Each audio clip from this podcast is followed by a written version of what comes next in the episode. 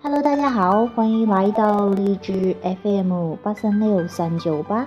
吸引力法则读书会这档节目，我是于教练。今天呢，我们还是继续学习亚伯拉罕的吸引力漩涡。今天学习这个标题很有意思，估计是大多数人，尤其是单身的男女在寻找的。一个答案。我会找到真命天子、真命天女吗？杰瑞问道。真的可以找到一个完美的伴侣吗？如果这是真的，你们有什么建议？可以教我们怎么找到那个人？此外，你们对所谓的灵魂伴侣有什么看法？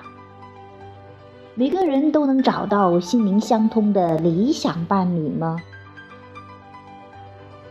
亚伯拉罕回答说：“一生中，由于各种人与人的互动，你会找到别人身上最吸引你的特质，你也发射出愈来愈多跟这些想要的特质相关的愿望。”也就是说，你在自己的振动实相中一点一滴地创造出你心目中完美伴侣的形象。但在找到完美伴侣前，你一定要先变成跟那个愿望相符的振动频率。如果你因为还没有找到伴侣而觉得寂寞或受挫，你就跟自己的振动实相不符，遇见伴侣的机会也会受阻。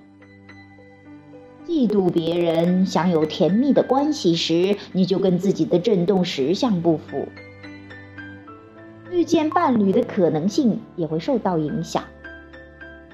如果你把过去不愉快的关系牢记在心里，以此为警惕，认为自己想要或者是需要一个更好的人。你的振动频率就变成跟你不想要的一致，你想要的会更慢的出现。但如果你能够把自己带到一个持续感觉万物都很美好的地方，即使你想要的关系还没开始，你也一定会碰见理想伴侣。事实上，这就是法则。所谓完美的伴侣。表示那个人符合你一切的愿望，但找到伴侣则取决于你是否能够先符合这些愿望。如果你觉得这样的人不会存在，你就找不到完美的伴侣。你必须找到一个方法改变找不到伴侣的振动频率。同样的，从你当下的各种体验中。你一直发射出新的愿望，在诞生前，你从无形的制高点发射出和有形体验有关的愿望。有时候，这些愿望或意念的确包含了特定的事物，例如有创意的特质或才华，你想做的某些事情，或者某些你希望能够一起共同创造的人。灵魂伴侣就是这样的人。我们通常会禁锢灵魂伴侣这个想法，就像很多人提到这个说说法的态度。因为说真的，和你共享这座星球的或多或少都是你的灵魂伴侣。你想要的归属感，你和某人在一起时心花怒放的开心感受，其实并不是那个人带给你的，而是有形的你和无形的你建立联系后产生的作用。我们觉得灵魂伴侣应该是你和你的灵魂本源内在的自己或自我紧密的配合，建立联系。当你在有形的时刻，振动频率能够跟内在的自己互相符合，你就已经找到了灵魂伴侣。如果能够保持下去，受到你吸引而来的人，本质上就是你想要的完全吻合。想一想，你希望从关系中得到什么？还有为什么你想要这些东西？看看身边享有良好关系的人。为他们感到欣慰，想想那些跟你曾经在一起的人，列出他们的优点。事实上，要让自己拥有一段美满意的关系，最快的方法就是找到会让你一直感觉良好的东西，即使它似乎和关系沾不上边儿，也要把注意力放在这个东西上面。当你记得，你已经以振动频率创造出完美的关系，而且一切美好的关系都在振动实相中等着你。你现在要做的就是不要发射出相反的振动频率，那么美完美的关系一定会来到你的眼前，而且很快。为什么你还没有碰到完美的伴侣？最重要的原因是你注意着自己还没找到伴侣，并因此觉得不自在。要常常提醒自己，你已经完成该做的事了。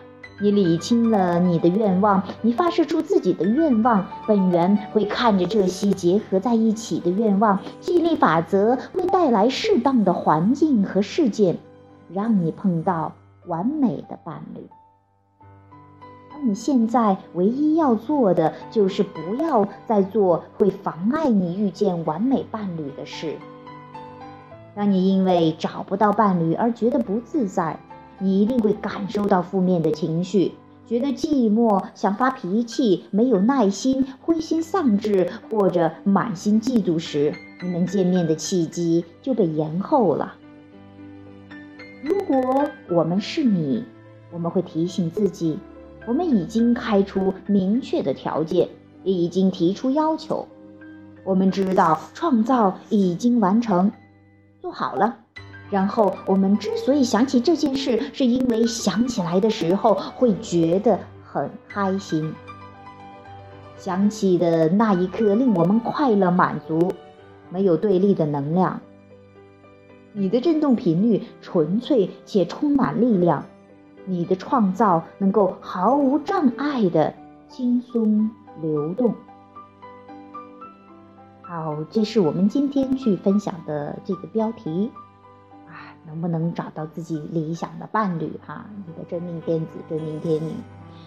那伴侣这个话题啊，这真的是这个重要性不在话下了哈，因为呃，那个每个人都保持着想要去找到自己美妙的伴侣，去共度余生，或者说是有更多的共同创造啊，这种让人心花怒放的感觉。